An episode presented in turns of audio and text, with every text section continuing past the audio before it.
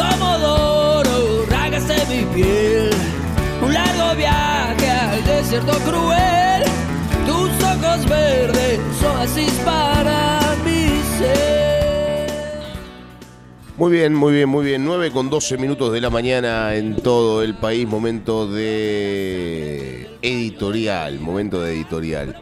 El fin de semana, eh, bueno, festejamos la Pascua y demás. Los huevos de Pascua estaban entre 2.500 en oferta hasta 4, 5, 6 lucas, ¿no? Un huevo de Pascua más o menos eh, conocido, de marcas conocidas. Después, obviamente, estaban los de panadería que eran un poco más grandes, algunos que eran un poco más chicos, pero bueno. eh, se vinieron las Pascuas y se vino todo. Me tocó viajar justamente a la, a la ciudad de Jurín, como, como se lo expliqué fuera del aire. Va, en el aire, en el aire, en la, en la tarde de ayer. Y mientras estaba yendo para allá, escuchaba, ¿no? Una cosa, escuchaba otra, escuchaba otra. Y en ese escuchar una cosa y escuchar otra, uno empieza a sacar conjeturas. Y empieza a sacar un montón de, de, de ideas. Porque uno cuando está solo piensa, ¿no? Piensa y calcula y recalcula y demás. Y en ese pensamiento, uno todo el tiempo dice, qué tristeza la Argentina, ¿no? Qué tristeza la Argentina. Porque hablaban un poco de lo que tiene que ver con la deuda externa. La deuda con el FMI, que hay que empezar a pagarle no sé qué, que hay que empezar a pagarle no sé cuánto. Por parte hablan de miles de millones de dólares como si fuesen 10 pesos. ¿No? Eh, se le pagaron 10 mil millones hace un tiempo, se le pagaron otros tantos hace, hace otro tiempo. Y el gobierno de Mauricio Macri pidió el crédito y el préstamo más grande de la historia de la Argentina, que fue de casi 50 mil, o más de 50 mil millones de dólares. Eso hay que empezar a pagarlo, en teoría, había que empezar a pagarlo ahora, este año. Bueno, se pateó para dentro de dos años más la deuda, se va a empezar a pagar en 2025, si, no, si mal no recuerdo.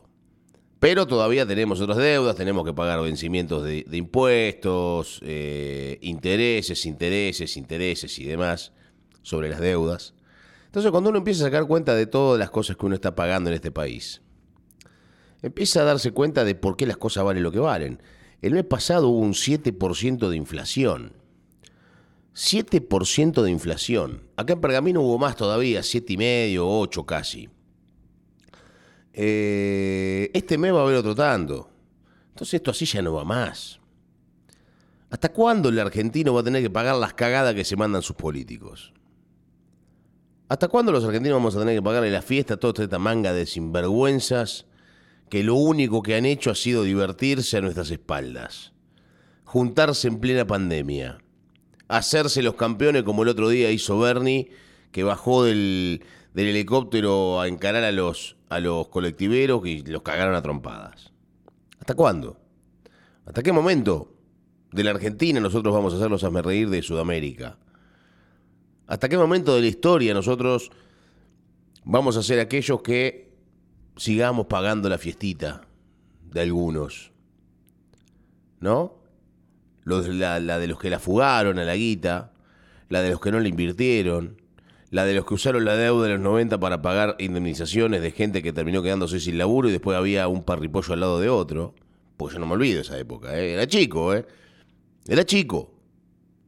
Yo nací en el 88, en los 90 tenía 7, 8 años.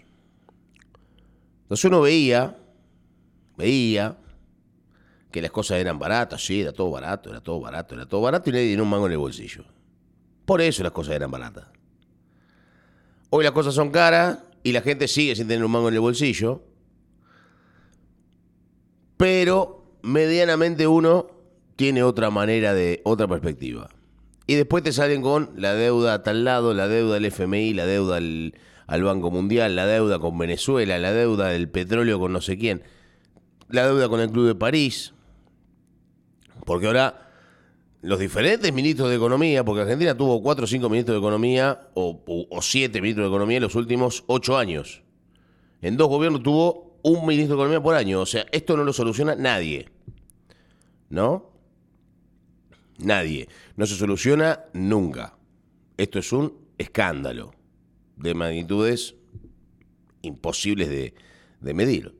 Entonces, cuando uno va, empieza a sacar cuentas de un montón de situaciones, de la cantidad de guita que se pidió prestada, de la cantidad de guita que se debe y de la cantidad de guita que nunca se va a devolver, empieza a pensar y a decir, la culpa de esto es mía.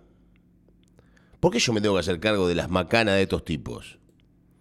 Por un lado, porque fuiste el que los votó. Fuiste o fuimos todos los que los votamos a estos tipos.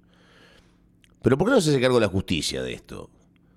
¿Por qué no se hacen cargo ellos, que fueron los que compraron los dólares, los pagaron baratos, se los, sacaron del país y se los llevaron a, Suiza, por ejemplo, o a los fondos, a los fondos buitres, a los offshore y demás?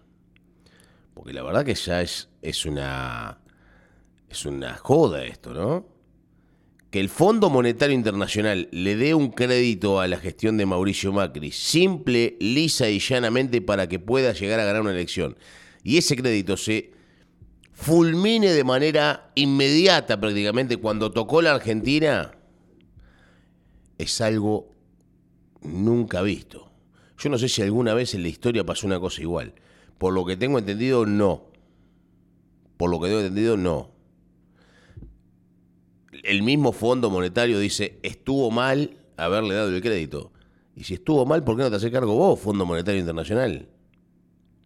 Que ahora tenemos que pagar todos los argentinos que estamos secos, que estamos secos, porque la pampa húmeda está seca, ¿no? Porque la pampa seca era la que daba en La Pampa, en la provincia de La Pampa. La pampa húmeda era esta parte. Bueno, la pampa húmeda este año estuvo seca. Entonces, como la pampa húmeda estuvo seca, no tenemos ni guita en el bolsillo, ni trigo, ni cereales para vender. Entonces no tenemos ni guita, ni vamos a tener guita tampoco, lamentablemente. ¿Con qué vamos a pagar? ¿No? Una deuda que no se usó para inversión, como se deben usar las deudas, sino que se usó para gastos comunes de guita que no va a volver a existir en la Argentina. Porque hasta cuándo se van a chupar la del campo, muchachos. ¿Hasta cuándo nos vamos a chupar la del campo? Pues la del campo es del campo. El campo no funciona un año como pasó ahora, no te sirvió la, la, siembra y no te llovió cuatro o cinco meses seguidos y el campo se transformó en la nada misma. La tierra hirviendo, 45 grados de temperatura al, al sol pleno. ¿No? ¿Y entonces qué hacemos? ¿Qué hacemos? ¿Quién devuelve la plata? ¿Cómo se devuelve la plata? ¿Cómo se devuelve la plata? ¿De qué manera se devuelve la plata? ¿Por qué la plata no la devuelven los tipos que pidieron esa guita? ¿Por qué en este país todo se patea para adelante? ¿Por qué en este país todo se patea para adelante? Porque yo pido un crédito hoy y empiezo a pagar y empieza a pagarlo el gobierno que viene. Esto no va más, ¿eh? Esto no va más. A ver, es entendible por un lado, ¿no? Es entendible por un lado que yo pido un crédito y se empieza a pagar dentro de tres años cuando esa plata que yo pedí empieza a funcionar y empieza a generar más plata. Acá es al revés. Acá yo pido plata para pagar deudas, para refinanciar, porque ahora todos los que son créditos, vos no pateás la deuda para adelante. Te dan otro crédito más para pagar ese crédito que vos debés. O sea que seguís debiendo más guita todo el tiempo. O sea, es generar guita de la generación de guita. Es una cosa que no tiene ningún tipo de sentido, ningún tipo de asidero, y esto pasa solamente en la Argentina, con plata inventada por alguien particular, ¿no? Con, plata inventada por alguien en particular. A mí me, me causa. Me causa mucha gracia, me causa mucha bronca, me causa mucha ira, me causa dolor de estómago tener que empezar a ver eh, cómo, cómo es posible que haya personajes en la política argentina que sigan sobreviviendo a tantos vendavales, ¿no? A tantos vaivenes. Y gente que todavía los adora y los ama. Y vos decís, pero ¿cómo puede ser? ¿Cómo puede ser? ¿Cómo puede ser que haya gente que todavía piensa en, en votar al kirchnerismo? ¿Cómo hay gente que todavía piensa en votar al macrismo? ¿Cómo hay gente que todavía piensa que la reta va a ser la solución o que Bullrich va a ser la solución? ¿O que Cristina va a ser otra vez la solución? Cuando fueron los que económicamente destruyeron a la Argentina. destruyeron a la Argentina. Porque a mí no me vengan con que Macri la destruyó solo a la Argentina. Macri la destruyó también, sí. Pero el kirchnerismo también la destruyó a la Argentina. Y Menem también fue parte de la destrucción de la Argentina, que ya no está más. Porque seguramente se presentaría. Porque con el quilombo que hay hoy, seguramente se presentaría. Entonces, todos, todos los actores que tienen que ver con la política argentina hicieron todo para que esto sea un desastre total. Ojalá que encontremos la salida pronto. Ojalá que la Argentina tenga, digo, ¿no? La posibilidad de crecer, la posibilidad de volver a, nacer y que esta, que esta pobreza, que esta miseria estructural que tiene nuestro país deje de ser tal. Para mí, para mí, esto va a empeorar un poquito más todavía. Y recién ahí veremos qué pasa de acá en adelante. Argentina, 2023. Hoy es 11 de abril y son las 9.23 minutos de la mañana. Eh, poquito de música y seguimos con esta primera mañana acá por Data Digital 105.1.